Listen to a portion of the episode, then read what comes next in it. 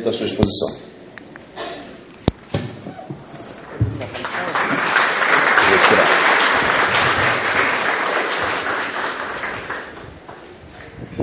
Boa noite para todos.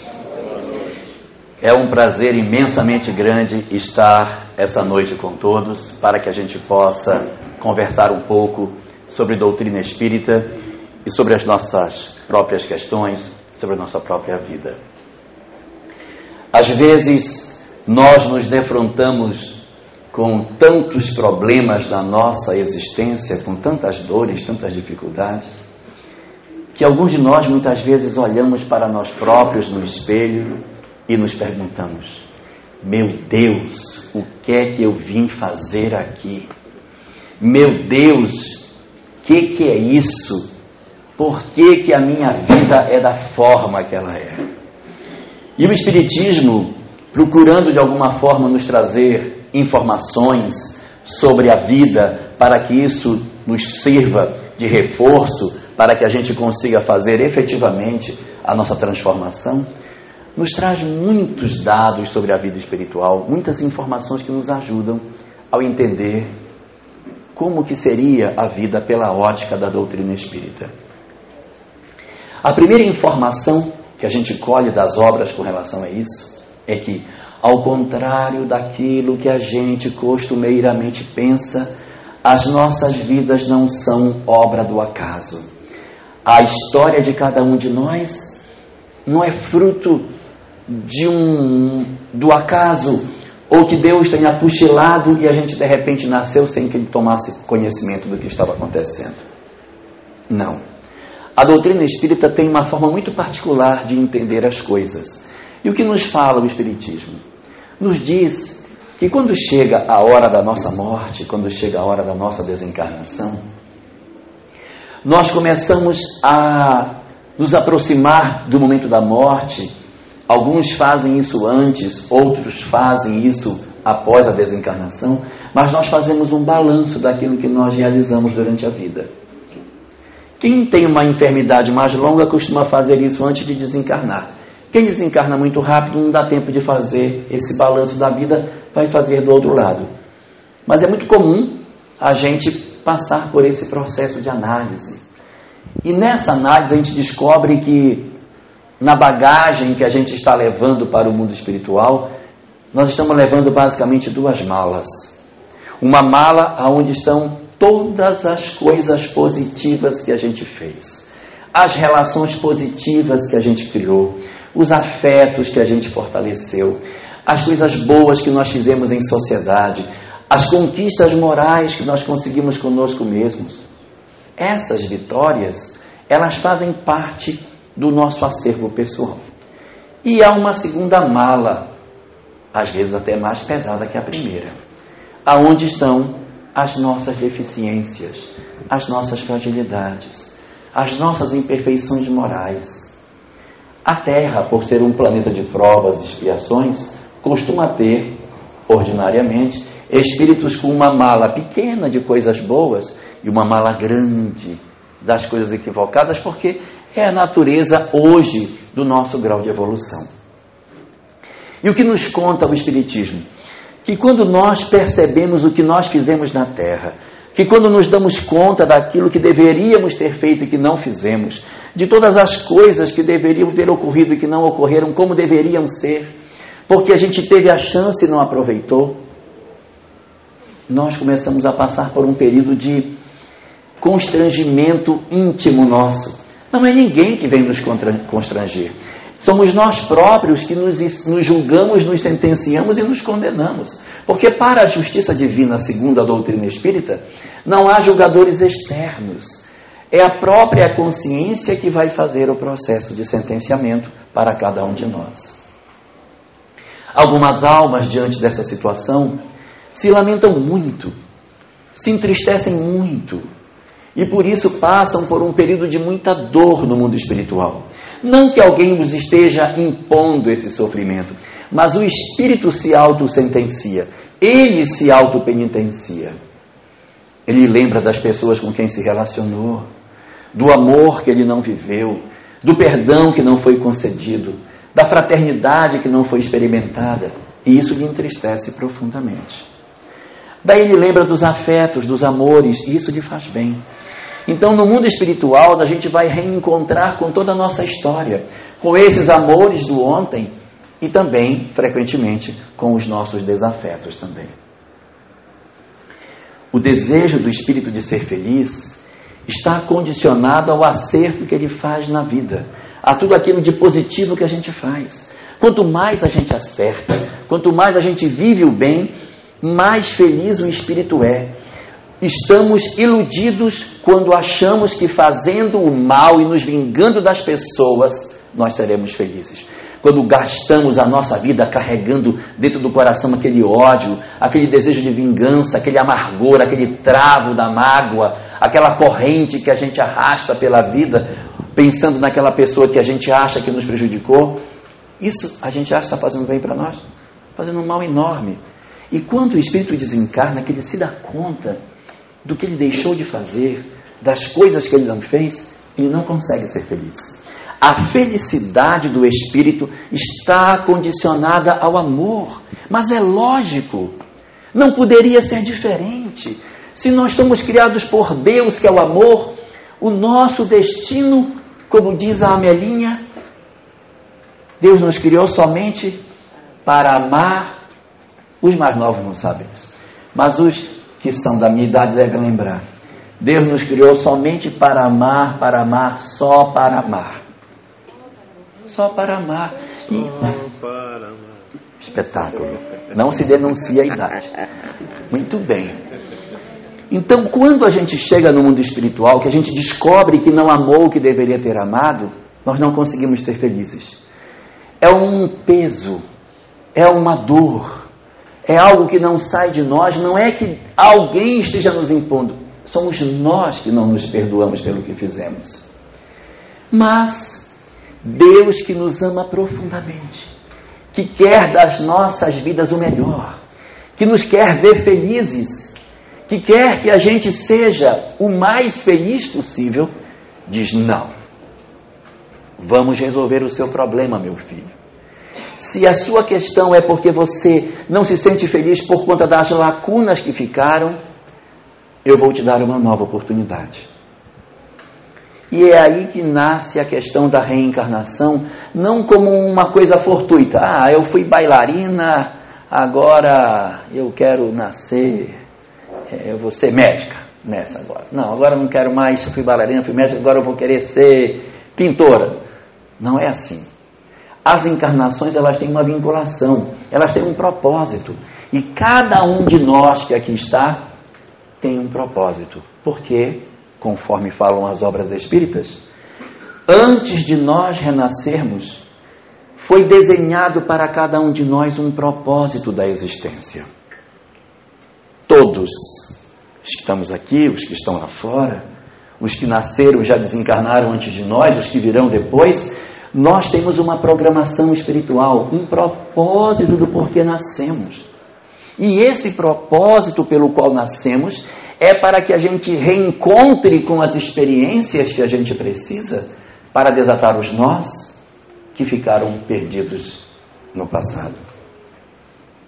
Os nós que não foram resolvidos no ontem serão resolvidos agora.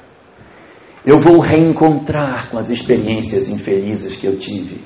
As decisões equivocadas que eu tomei vão voltar para as minhas mãos. Eu vou ter a chance de fazer novamente para que eu consiga acertar e então ser feliz.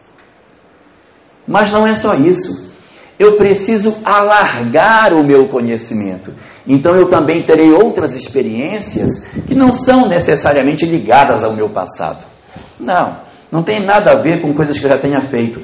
Eu vou ter também experiências novas, coisas que eu nunca fiz, eu vou travar conhecimento com novas ideias, eu vou viver em ambientes diferentes, eu vou conhecer coisas novas. Esse também é um propósito pelo qual nascemos. Experimentar coisas novas para saber como é que nós nos saímos. E há uma terceira razão pela qual a gente também vem. A terceira razão é para que a gente possa, com as conquistas positivas que a gente já fez, ajudar alguém a compreender melhor como que a gente pode viver e ser feliz. Deixar um exemplo para as pessoas. Essas três razões trançadas é que compõem a essência da nossa programação espiritual. O primeiro tipo de experiência, que é o reencontro nosso com as nossas dores, são as nossas expiações. São o encontro com o nosso passado para que, para que nós agora tenhamos a chance de resolvê-los. O segundo, que é o encontro com novas oportunidades, são as chamadas provas, que são experiências que vão alargar o meu conhecimento. E o terceiro, que são as experiências nas quais a gente vai deixar o exemplo para outros, são os casos de missão que a gente tem nas nossas vidas. Nossas histórias são trançadas com esses três propósitos. Uma parte de nós é a história do nosso passado que está voltando. Uma outra parte de nós são experiências novas em que eu estou aprendendo e alargando o meu saber. E uma terceira parte de nós são as experiências que eu vim para deixar o exemplo para os outros. Mas, meu Deus, sou tão imperfeito, como é que eu vou deixar exemplo para os outros? Eu, eu, eu sou tão ruim, como é que eu vou deixar exemplo? O que, é que eu tenho de bom? Mas tem. Olha, só de você ter a honra de ter uma criança que você recebe a responsabilidade de educar, já é uma missão extraordinária. Deus entrega um espírito para você de estar aqui. Cuida dele para mim. E você é que vai ensiná-lo, você que vai dar a direção, você que vai nortear o caminho. Olha que missão linda! Que coisa linda você ser a pessoa que tem a responsabilidade de apontar o caminho para alguns espíritos que estão mais próximos de você na condição de família. Então isso é extraordinário. E nessa programação espiritual, muitas coisas são desenhadas. Como, por exemplo, qual será a minha família de origem? Quem serão meus pais? Quem são meus irmãos? Essas escolhas, elas não são ao acaso. Elas têm uma vinculação conosco. Os nossos companheiros do ontem têm uma vinculação com a nossa história. Nós vamos casar? Se vamos casar, com quem será? E se vamos é, casar, vamos ter filhos ou não?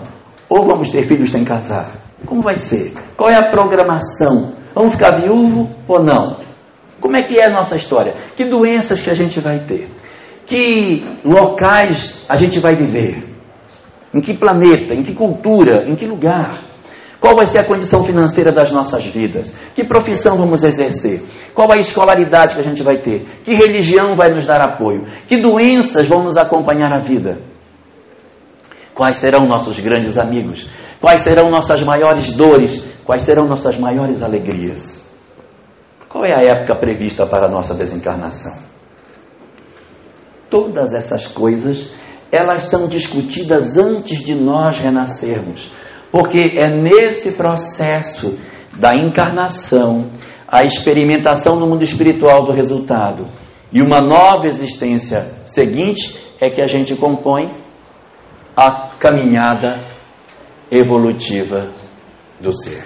A nossa caminhada é feita nesses círculos em que a gente encarna, experimenta, desencarna, avalia o que fez, planeja novamente, encarna, desencarna, avalia, planeja, e assim nesse processo a gente vai se desenvolvendo e o ser vai se construindo.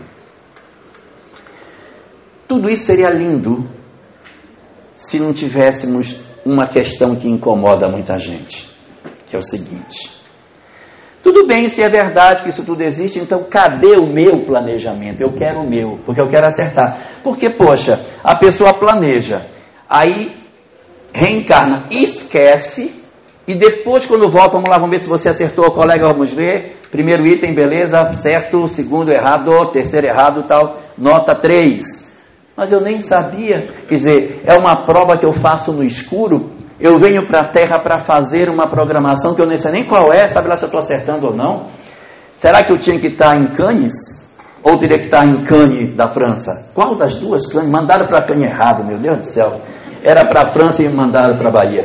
Então, o que foi que aconteceu conosco? Como foi a nossa programação? É isso mesmo? Será que eu estou no lugar certo? Será que eu casei com a pessoa certa? Será que eu estou do jeito certo? Será que era isso mesmo? Será que a profissão é essa? Vou fazer vestibular? Meu Deus, tem tanta opção, não sei nem o que eu faço. estou em dúvida entre direito e medicina. Então, tão parecida uma com a outra, eu estou indeciso. Essas coisas movem a gente e nos fazem sentir assim: poxa, mas eu queria demais saber. Eu queria muito saber. Primeira informação. Essa programação espiritual, ela foi definida porque fazia sentido para a minha história. A minha história é diferente da sua história. Então, a programação que está prevista para você é diferente da minha. A minha de uma forma, a sua é de outra. A dele é de outra. E cada um de nós tem uma programação como se fosse uma roupa costurada para nós. Se vestir a roupa do outro, vai ficar empapuçado, vai perder, não vai entrar na perna. Por quê? Porque ela é feita sob medida. A programação ela é feita para cada um, baseado nas experiências, naquilo que você fez de certo ou de errado. Os reencontros marcados na sua vida têm a ver com o certo ou o errado. Essa é a grande lógica. E a gente fica assim, ai meu Deus, mas eu queria saber se está certo ou está errado. Eu queria muito ter essa informação. Muito bem. O que diz o Espiritismo? Que antes de nós renascermos, existe uma equipe espiritual que se compromete conosco. E que trabalha conosco na preparação da próxima existência. São espíritos ligados a nós há muitos séculos. E eles se vinculam à nossa história de vida. Eles se vinculam a gente. E esses espíritos começam a discutir conosco como serão as coisas. Ah, seria melhor para você isso. Ai, não, eu queria ter 15 filhos. Não, não, não, você vai ter só dois. Não, mas eu quero. Então dá 20, 20. Não, dois. Dois está bom para você. Ai, ai, mas eu queria nascer. Não me dê beleza nenhuma. Ai, eu quero nascer feio, torto, para ninguém se interessar por mim e tal. Não, não precisa isso, vá bonitinho mesmo, vá acertadinho. E a gente faz uma negociação para poder reencarnar e cada um de nós tem uma programação específica. E esse grupo de espíritos que nos ajudou, um deles se compromete pessoalmente com a nossa história e diz: Eu vou acompanhar você. Nós todos estaremos próximos, mas eu vou acompanhar de mais perto. E estou avalizando a sua reencarnação. Estamos fazendo uma programação espiritual, não fortuitamente, mas é porque é isso que a gente está desenhando, não é que vai acontecer com você. O seu planejamento é o que de melhor pode acontecer para você. Planejamento espiritual não é destino. Não está escrito nas estrelas, nas linhas da mão, de maneira que nunca mude. Planejamento é uma proposta. Os mentores, quando colocam assim, vai casar, não vai, com quem, quantos filhos, quem serão, tal, não é assim, você vai casar com fulana. A frase é: bom para você é casar com fulana. E bom para você vai ser ter três filhos: fulaninho A, fulaninho B e fulaninho C. Bom para você é morar em tal cidade. Bom para você e nós vamos trabalhar para que isso aconteça. Mas eu não sei o planejamento. Nós sabemos qual é. E nós iremos trabalhar para que isso ocorra. E aí, quando a gente reencarna, a gente diz: Meu Deus, aí eu reencarnei e ficou tudo para lá, se perdeu. Não. Porque nós temos o sono. Durante o sono, nós, segundo a doutrina espírita, nos desprendemos do corpo e saindo do nosso corpo, nós temos a oportunidade de reencontrar com esses companheiros. O nosso planejamento, portanto, tem a chance de todos os dias ser avaliado.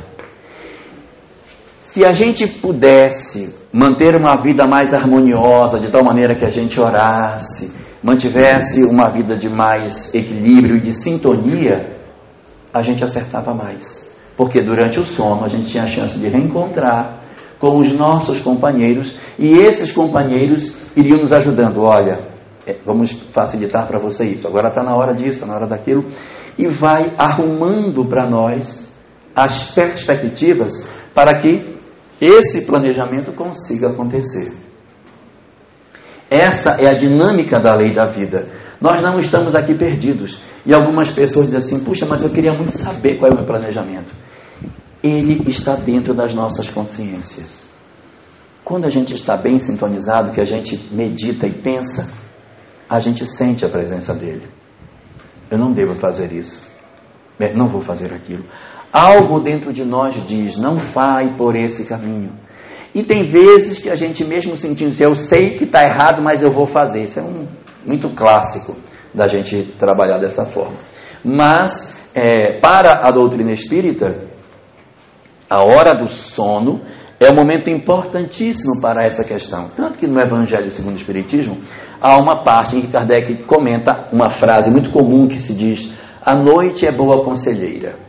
A pessoa está aborrecida, minha filha vai dormir, você está aborrecida, não brigue com seu marido. Eu vou botar ele para fora de casa, vou tocar fogo nas roupas dele, é hoje e tal. Vai dormir, minha filha, você está estressada. Vai dormir, amanhã a gente conversa.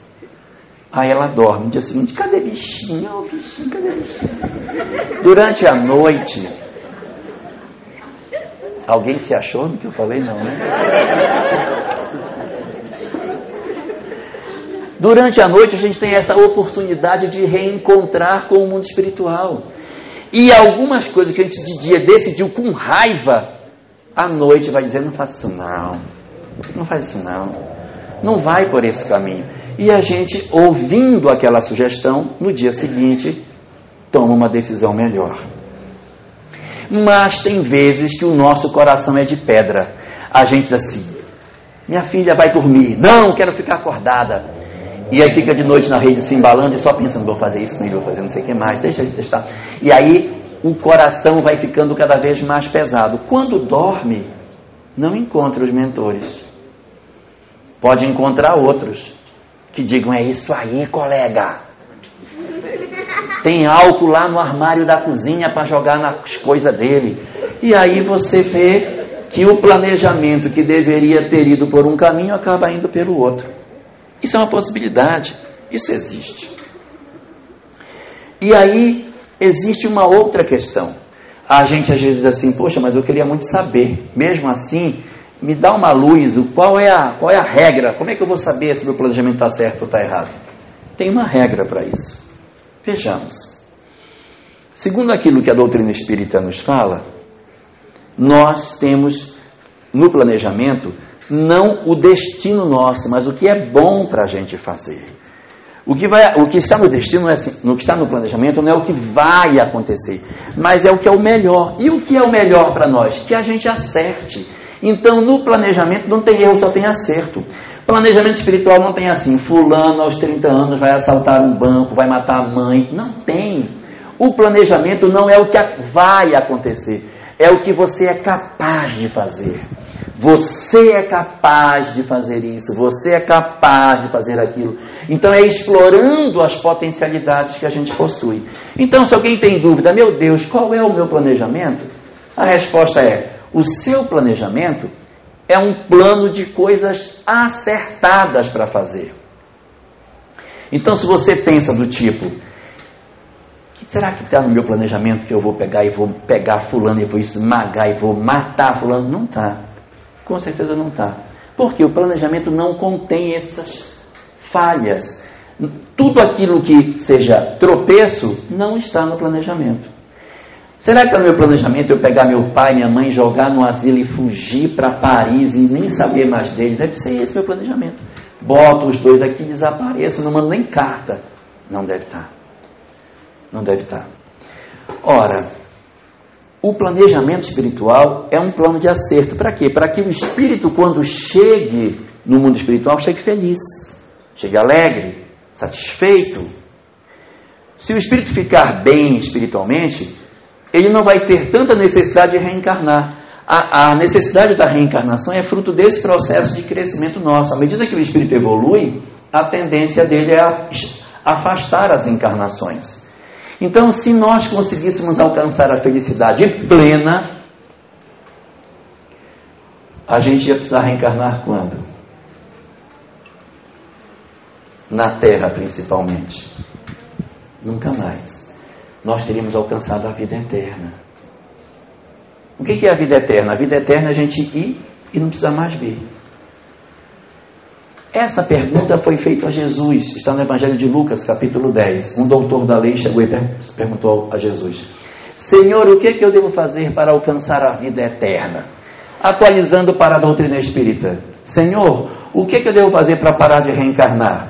Ou ainda, Senhor, o que é que eu devo fazer para que eu cumpra o meu planejamento espiritual? Aí Jesus perguntou para o doutor da lei: O que é que está escrito na lei? Como tu lês? E o doutor da lei respondeu: Amarás o Senhor teu Deus de todo o teu coração, de toda a tua alma, de toda a tua força, todo o teu entendimento, e ao teu próximo como a ti mesmo. Aí Jesus disse: Muito bem, respondeste bem, faze isto e viverás. Então você quer cumprir o seu planejamento espiritual? Você quer executar aquilo que está previsto para você? A regra é essa: amar a Deus, amar ao próximo e amar a si mesmo. Essa é a regra. Então, se eu tiver em dúvida, meu Deus, estou cumprindo meu planejamento ou não? Será que eu estou ou não estou? Estou dentro ou estou fora? E aí, como é que é? Analisa. Você está amando a Deus com o que você está fazendo? Você está amando ao próximo? Você está amando a si mesmo? Bom, se tiver, então segue que está bom. Vai, vai, vai que está bem. Mas se na hora que você analisa e tem dúvida sobre a sua conduta, você se pergunta se, o, se a sua ação, se o que você está fazendo está alinhado com isso. Se tiver, pode ir que está bem, está no planejamento. Se não estiver planejado antes, pelo menos é uma atitude que não vai te criar problema amanhã. Mas se a decisão que você vai tomar ferir isso, desconfie que você pode estar pegando o caminho errado. Porque isso pode acontecer. Diz o Espiritismo que é muito frequente nós nos perdermos nessa programação. Nós fazemos uma programação para um canto e atacamos de outro jeito. O sujeito faz uma programação espiritual para ser médico, vai para a faculdade, no primeiro ano de faculdade conhece uma colega de faculdade, gosta dela, namora, engravida, casa. Aí não termina a faculdade, aí ele volta para casa no meio do curso, aí ele vai ser comerciante. E alguns podem dizer assim: coitado, perdeu a encarnação, meu Deus. Não, ele não perdeu a encarnação. Por quê? Porque o planejamento era a melhor proposta para ele. Mas todas as vezes que alguém pega uma falha do planejamento, é porque aquele outro caminho chamou a pessoa. Então, para ali já se desenvolve uma série de novas oportunidades que não se pensou. E os mentores automaticamente reprogramam o planejamento para o caminho que a gente fez. O sujeito ia ser médico, ele ia ter experiências com a questão ética da medicina, com a questão do respeito ao ser humano. Ele ia ter uma série de experiências. Não foi ser médico. Ele virou comerciante. Ele vai ter outras experiências que ele não ia ter. Ele não ia ter essas experiências, mas ele, como comerciante, agora ele vai lidar com a questão do imposto, se ele vai cobrar o imposto, se ele não vai cobrar, a relação dele com os empregados, a forma dele lidar com os clientes. Vejam que são outras experiências, mas elas não são nem piores nem melhores. Não era a programação, mas foi por esse caminho. Fazer o quê? Foi, foi. Então agora nós vamos aproveitar. Mesmo quando a gente vê algumas pessoas que você pode dizer assim, não, esse aí, pronto, esse se perdeu, se acabou, não tem conserto. Algo de positivo tem naquela existência que pode estar sendo aproveitado, que pode ser, ser útil para a educação do espírito. Então, nessa dinâmica toda da vida, essas experiências elas são muito interessantes nesse processo de construção. E uma das coisas muito comuns na questão do planejamento e do cumprimento desse processo de escalada evolutiva é a questão da família. As dúvidas sobre família são muito mais frequentes do que as dúvidas sobre profissão. Em que a gente olha e diz assim: meu Deus, mas será que era para eu casar mesmo? Eu casei. Será que estava no meu planejamento? Isso já não é mais o mais importante. O mais importante não é cumprir o que estava planejado do jeito que foi planejado, mas é saber se o que nós estamos fazendo está de acordo com o amor. Porque às vezes a gente tem uma programação espiritual que era para um determinado caminho. Vamos admitir que alguém deveria encontrar outro alguém e estava se programando lá pelos 25 anos, as pessoas iam se conhecer e iam se casar. Mas a menina engravidou aos 17 antes. Aí ela acabou casando com um outro aqui, que não é o de lá, casou com um daqui. E agora, meu Deus do céu? Então, como ela não casou com a pessoa que deveria casar, o que compete ela fazer? Ela vai odiar o cara que tem aqui para poder se vingar de não ter casado com o outro? Não. Se você pegou um caminho, segue no caminho que você escolheu, aproveitando as oportunidades que aquele caminho lhe dá. Tudo bem, não era aquela pessoa que eu deveria casar, não, não era. Mas você casou, casei. Então aproveite a experiência com ele. Siga com a pessoa o tanto quanto lhe for possível seguir. Não propõe a doutrina espírita que a gente diga assim: ah, minha filha, seu planejamento era para os 25, largue dele e vá atrás do, do, do, desse agora que esse que é o certo. Às vezes, a gente pode construir uma história com esse aqui e de repente amanhã você pode encontrar com essa pessoa que seria o, o, o seu prometido, digamos assim, o que estava previsto para você reencarnar. Existe uma obra de Divaldo chamada Depois da Morte e lá ele fala sobre triângulo amoroso. Ele diz o seguinte: toda vez que se forma um triângulo amoroso, toda vez que duas pessoas se reencontram, três, duas pessoas se reencontram e uma delas já está casada, isso não dá àquele que já está casado o direito de se envolver, mesmo considerando que ele ama essa terceira pessoa que apareceu. E diz assim na obra: quando o amor nos chega comprometido, é um sinal de prova para os três para que nenhum dos três delinqua. Isso não quer dizer que nós estamos impedidos de nos separar. Nós estamos impedidos disso. Mas a gente deve trabalhar a nossa intimidade para saber qual é o móvel que me leva a uma separação. Porque é bastante razoável que muitas das nossas histórias afetivas, elas não sejam histórias bem resolvidas.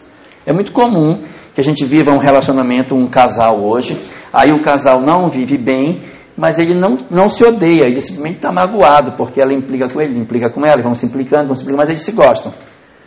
Naquele modelo daquela música, é, entre tapas e beijos e tal, e vai, e vai vivendo. Então eles vão, eles vão brigando, mas eles se gostam. Ele, então é uma mescla de amor e mágoa que precisa ser resolvida. Esse casal tem muita chance de se encontrar numa próxima existência. Bom, sim, é uma chance, porque quando ele olhar para ela, olhar para isso, meu Deus, que menina linda, e ela, e ela vai dizer, nossa, que cara interessante.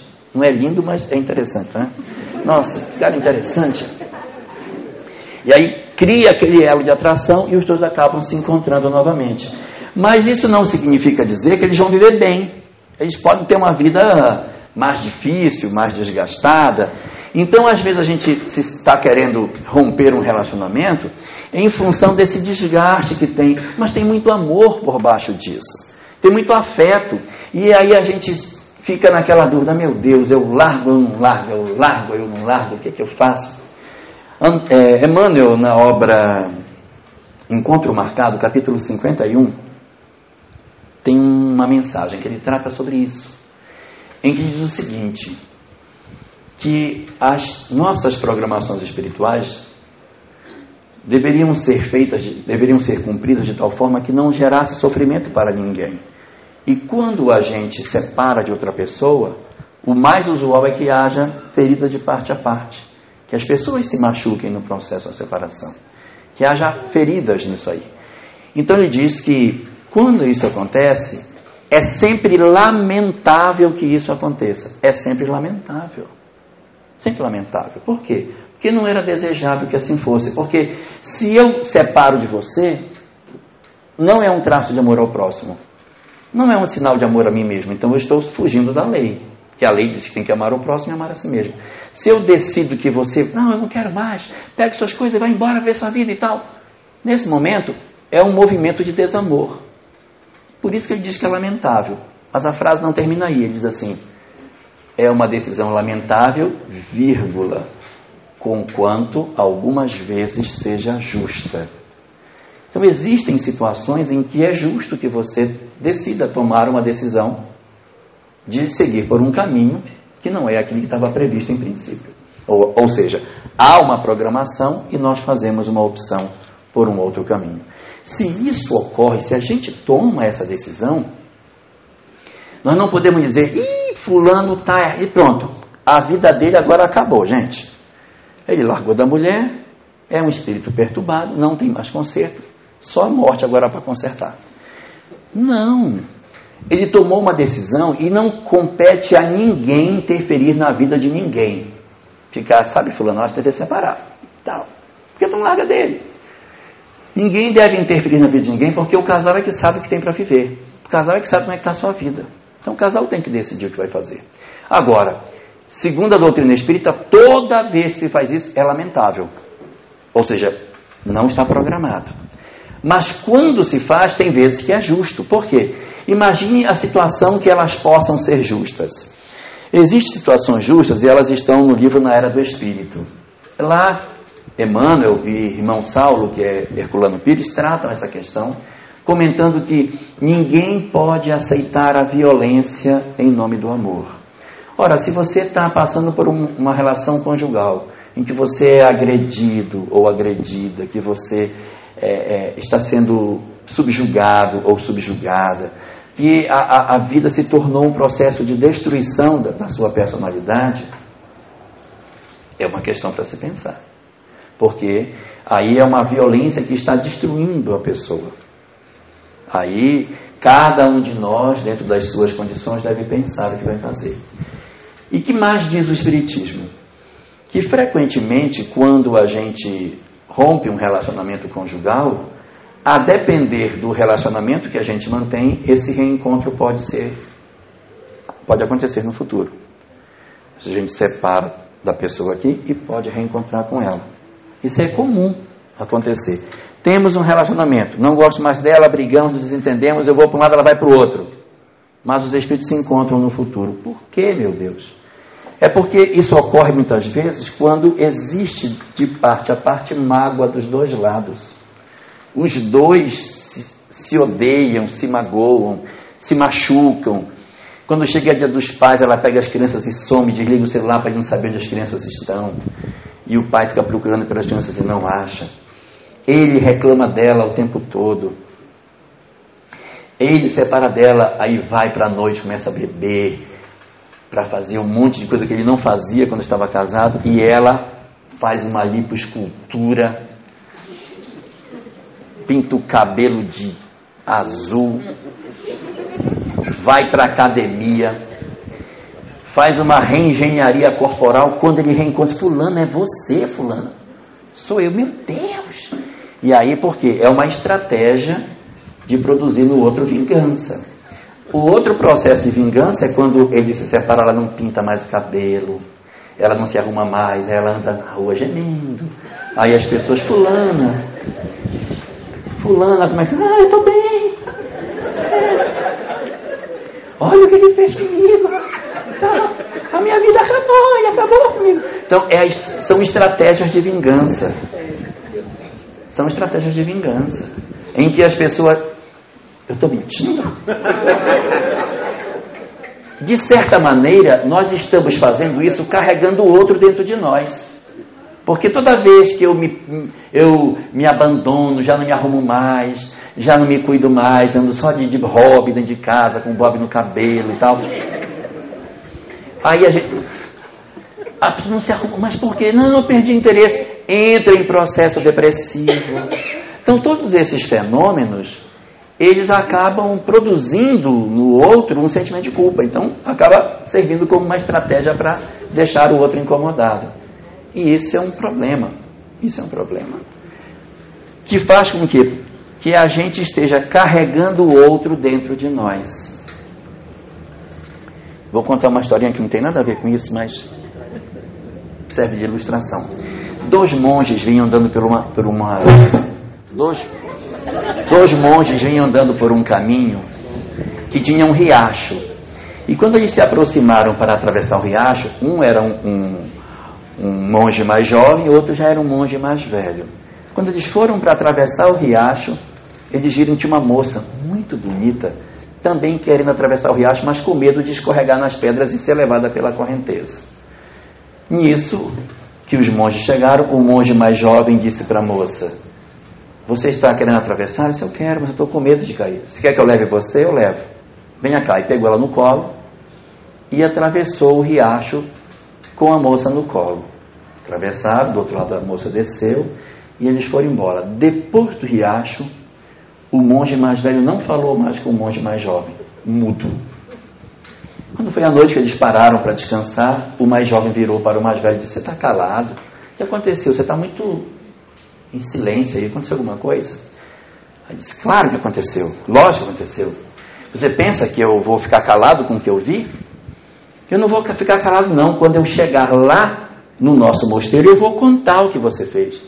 Ah, Santos, o que foi que eu fiz? O que foi que você fez? Você pegou aquela moça, colocou ela assim bem pertinho, pensa que eu não vi? Bem pertinho do peito, colocou ela assim, apertou ela no peito e veio assim com aquele cuidado, carregando ela bem coladinha em você, e aí foi e atravessou e colocou ela do outro lado do rio. Aí o monge mais novo disse: Você vai contar? Disse: Vou. Disse: Pois eu vou contar também. Você vai contar o quê? Eu vou contar que você carregou ela também. Eu? Eu não carreguei. Você carregou. Não carreguei. E agora, além de carregar a mulher, ainda é mentiroso. Eu não carreguei. Carregou?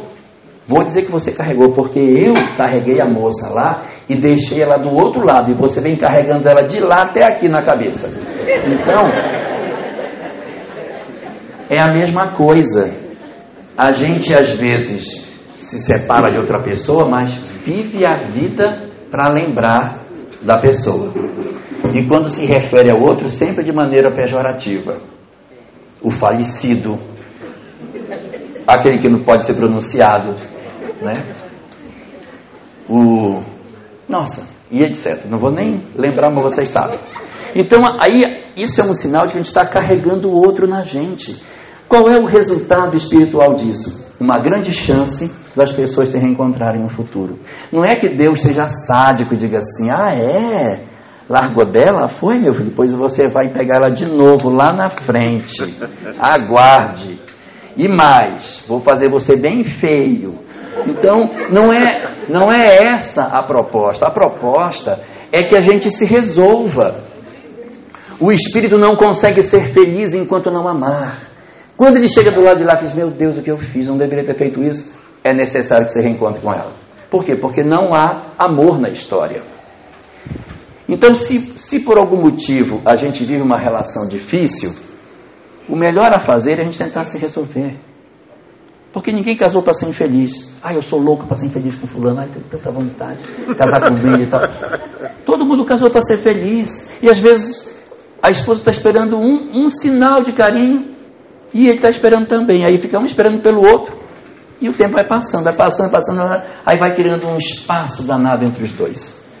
Então, se a gente tem um relacionamento que ele está meio entristecido, meio amarelo, vai para o cinema junto, sai, vai para um canto, passeia, vai dar uma volta na praia, vai fazer alguma coisa, vai curtir, para que você resgate um pouco daquele afeto que está meio amortecido.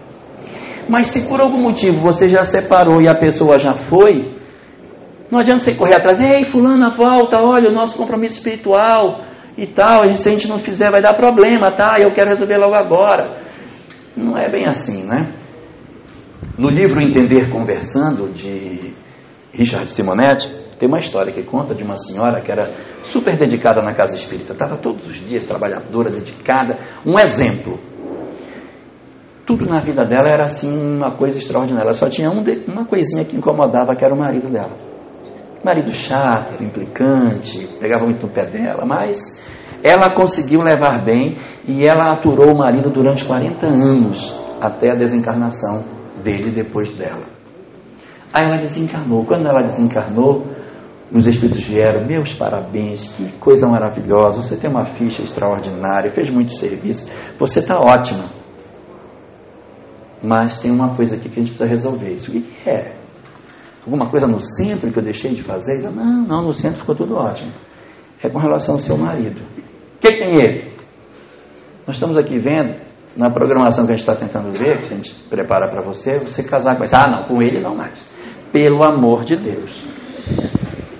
Eu aturei ele 40 anos e você ainda quer mais. Disse, pois é, é porque não era para aturar. Não era para aturar. Ninguém é para aturar ninguém engolir sapo, fiz aquela coisa.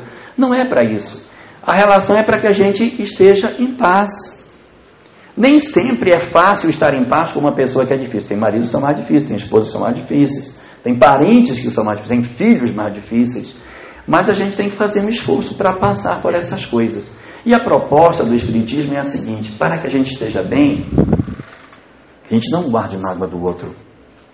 Se o outro foi ou se você foi, solta. Não fica guardando a pessoa com raiva no coração. Deixa, deixa a pessoa ir. Não envenene seus filhos. Não, não fale mal do, do, do ex-marido, da ex-esposa para os filhos. Não destrua a possibilidade deles terem uma história feliz no futuro. Não faça isso. Porque isso faz mal até para a gente. Vai ficando magoado, guardando mágoa, aí depois começa a aparecer um monte de nódulo na gente, um monte de problema. É depressão, é pressão alta, é um monte de coisa. Por conta dessas dificuldades que a gente poderia resolver. Então, a proposta do Espiritismo com relação ao nosso planejamento é que a gente evite de fazer dele uma cruz. Ai, meu casamento é uma cruz. Não. Se você não separou ainda, tenta resgatar, tenta conversar, tenta se aproximar. Se já separou, ah, já separou. Então separou, procura não guardar mágoa, porque não guardando mágoa do outro, você tem muito mais chance de fazer uma história feliz no futuro. Por quê? Porque numa próxima existência, esse problema da separação não vai ser algo que vai incomodar você. Está resolvido. Está tá trabalhado. Então a chance do reencontro é menor, mas pode acontecer. Se acontecer, não vai ser doloroso, tá? porque não tem mágoa. O grande problema é a gente carregar as mágoas dentro de nós. Essa é a nossa dificuldade. E isso que eu estou falando de casais se estende para filhos também. Filhos difíceis, problemáticos, ambiciosos, preguiçosos, viciados, viciantes, desinteressados, que às vezes a gente tem dentro do lar, hoje com essa nova geração nem nem. Geração nem nem é a geração que nem estuda e nem trabalha. E agora tem a geração nem nem nem, que é nem estuda, nem trabalha e nem está procurando emprego. Nem está procurando emprego, tá? Essa geração nem nem nem é uma geração difícil e é uma geração muito presente na nossa sociedade Hoje, o que existe de filho canguru, que é aquele filho que já cresceu, mas continua dentro de casa, muitas famílias vivendo da, das aposentadorias dos avós, porque os avós estão bancando os filhos que já estão com 40, 50 anos e bancando os netos que também já estão engravidando para dar bisneto. E é a aposentadoria do idoso que está segurando a família todinha que vive pendurada na aposentadoria dele. Então esse processo ele existe na nossa sociedade. E a gente precisa trabalhar para que isso não seja para nós um peso. Nossas famílias não podem ser vistas por nós como uma cruz que a gente carrega.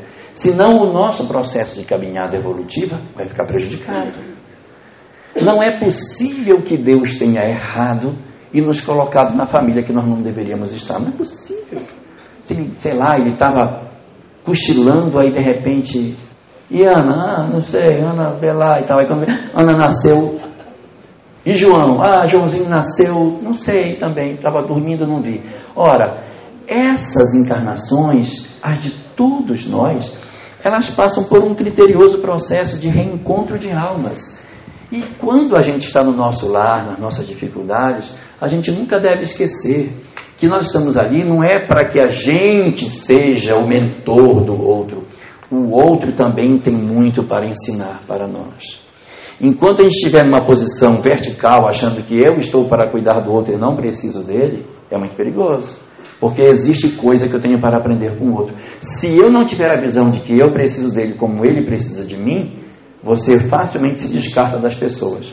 Ah, meu filho é muito problemático, manda esse cara embora. Você não sabe se está programado um Alzheimer para você. E vai ser esse filho que, tá, que, que é problemático, às vezes o filho que não estudou, que ficou em casa mas que é amoroso, que é o cara que por ficar em casa vai cuidar de você. Aí você pega o cara e põe para fora. E, ó, ó, então, assim, existe muitas coisas que a gente precisa estar atento, senão a gente se perde. A gente se perde. A família, ela é um eixo muito forte desse processo de crescimento nosso. Nós, nós nascemos no meio de um seio familiar e a, a, o, o crescimento evolutivo nosso passa necessariamente pelo nosso envolvimento com a questão da família. Não temos como chegar a um processo de crescimento espiritual significativo se a nossa história familiar ficou lá para trás. Muito difícil, muito difícil. Por quê? Porque a família é a base desse processo de garantia das nossas soluções em termos morais. E eu não falo isso no sentido da gente é, fazer em casa algo do tipo uma, uma família toda perfeita, maravilhosa, todo mundo rindo e aqui todo mundo maravilhoso. Não, não é isso, mas é, é, aceitar a família que a gente tem. Que às vezes a família que nem é problemática mesmo, é difícil, mas é a família real. Não adianta eu querer sonhar com uma família que nem existe.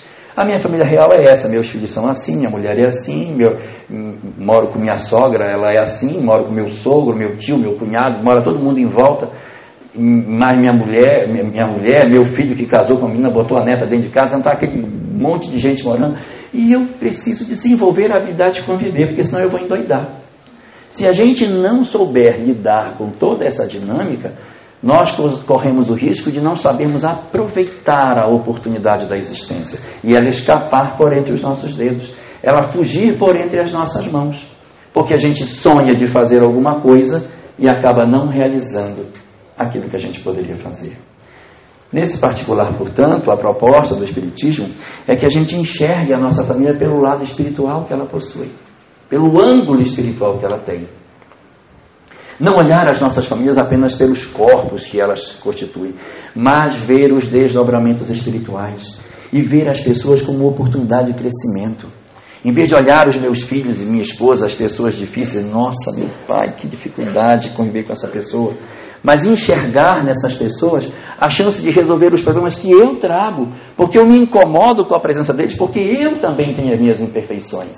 E é na minha relação com eles que eu vou aprender a lidar, aprender a minha paciência, a ouvir mais, a dar valor ao que eles aprendem, saber que o meu conhecimento não é o único que existe, ele também tem saberes. Não desistir das pessoas. O essencial é a gente não desistir. Por mais que os relacionamentos tenham sido desfeitos, a gente não pode desistir das pessoas. Pode ser que o relacionamento tenha sido desfeito, mas não pode desistir de querer bem os outros, desistir dos filhos. Às vezes a gente desiste das pessoas. Não, meu filho é problemático, quero nem saber desse cara, quero que ele vá para lá. Não, às vezes os nossos filhos são importantíssimos para a nossa história, são fundamentais para o nosso crescimento. E se a gente desiste das pessoas, são lacunas morais dentro de nós que vão nos gerar sofrimento e decepções conosco mesmo no futuro. Nossos mentores não vão chegar lá e dizer, é, fulano, que vergonha que você fez. Ninguém vai nos criticar. Somos nós mesmos, porque nós sabemos como é que a gente trata os outros. Nós sabemos o quanto de amor a gente tem e o quanto de desamor existe em cada ato nosso. E somos nós que vamos fazer isso. Às vezes ah, fulano é tão preocupada. Gente, quando o marido chega, ela vai e já leva, ela sempre faz um ovinho frito para ele quando chega do trabalho, para ele, ele fazer um lanchinho e tal. Mas só que esse ovinho frito, ela frita 5 horas da tarde. Quando o pobrezinho chega, ele atrasa, que ele chega mais tarde, se ele chegar às 7 horas, o ovo está lá gorduroso, triste. E quem enxerga diz assim, nossa, mas ela é. Ela chegou lá, o meu bem, olha o ovo que eu fiz para você. E quem está de fora olhando diz, nossa, mas que mulher atenciosa. Mas ela sabe o que ela faz. Ela sabe como é que ela. Com, com, as pequeninas alfinetadas que a gente faz, isso não faz bem para nós. Nós só vamos conseguir crescer quando a gente descobrir que o grande propósito da nossa vida na Terra é a gente se resolver. Ninguém veio para cá para sofrer. A gente veio para se resolver, para crescer. Então, o sofrimento não produz evolução. Quem disse isso para a gente diferente mentiu. Para a doutrina espírita, sofrimento não produz evolução. Está no Evangelho segundo o Espiritismo. O que promove a evolução é o bem sofrer que é você aproveitar o sofrimento e crescer com ele. Mas sofrer por sofrer não, gera nada. Ai, ai, pode gemer uma vida inteira. Se não souber aproveitar e sair do mesmo jeito, ele não aproveitou. Então é o aproveitamento da dor que nos faz crescer. É você chorar, interpretando a razão das suas lágrimas, procurar as pessoas, não desistir delas, apostar, estar sempre junto, buscar ânimo para continuar na jornada, porque se a gente desiste de alguém, amanhã nossa consciência nos cobra. E ele vai ficar de uma forma muito confortável, dizendo que nós desistimos dele por isso que ele não está bem. Então a gente não pode desistir do outro. Tem que continuar apostando, apoiando, buscando, insistindo, provando que a gente ama, para que a gente consiga chegar até o final da jornada. A nossa estada na terra é exatamente para isso. Para a gente aprender a amar o próximo, amar a Deus em termos de vida, de tudo que nos circunda, e amar a nós mesmos. Porque é nesse amor a nós mesmos que a gente vai fazer a grande transformação. Só vamos conseguir amar a nós mesmos se a gente achar que a gente é importante. Enquanto eu não achar que eu sou importante, eu não tenho por que me amar. E por que, que eu sou importante? Porque tem um plano para mim. Existe um plano que eu tenho para cumprir. Deus tem uma programação para mim e essa programação é uma programação para a minha felicidade. Nessa programação existem algumas coisas que vão me entristecer, porque é o meu reencontro com aquilo que eu tenho mais dificuldade, que é a paciência, o perdão, o amor ao próximo. E eu preciso de reencontrar com essas experiências. Essas experiências elas vão fazer parte da minha história. Mas se eu sei que Deus me ama e Ele tem uma preocupação comigo, eu preciso cuidar de mim mesmo. Então eu me amo através do esforço que eu faço para ser melhor, porque há uma programação e um destino marcado para mim de felicidade. Se eu cumprir bem a minha programação, como eu serei feliz? Que destino venturoso me aguarda se eu souber suportar as minhas dificuldades e transformá-las em afeto? Não é apenas aturar os outros, mas é conseguir amar as pessoas. Quanto mais eu amar, mais feliz eu serei. Essa é que é a grande proposta para a nossa caminhada evolutiva. Não existe para a doutrina espírita nenhum outro caminho para que a gente evolua que não seja o caminho marcado pelo processo de aprendizado constante através do aproveitamento das lições que a reencarnação nos oferece. Só quando nós pudermos aproveitar tudo isso, essas lições que a gente tem, é que nós podemos dizer que a gente cumpriu um papel bem cumprido. Que a gente veio para a Terra, teve uma programação, não importa os detalhes dela, interessa é o macro. O interessa é que é para amar o próximo, amar a si mesmo e amar a Deus. O resto é detalhe. E vamos para frente. Vamos manter a sintonia, vamos contactar com os mentores, vamos sentir a nossa intuição, deixa a intuição fluir e vamos amando as pessoas sem desistir de nenhuma delas, para que Deus consiga, ao final da nossa jornada, quando chegarmos lá, nós tenhamos contado entre os números dos bem-aventurados, não porque tenhamos tido uma vida rica na terra, mas porque a gente conseguiu o maior de todos os tesouros o tesouro de ser feliz intimamente, porque semeamos a felicidade por onde quer que nós tenhamos passado. Uma boa noite para todos e que Deus nos abençoe.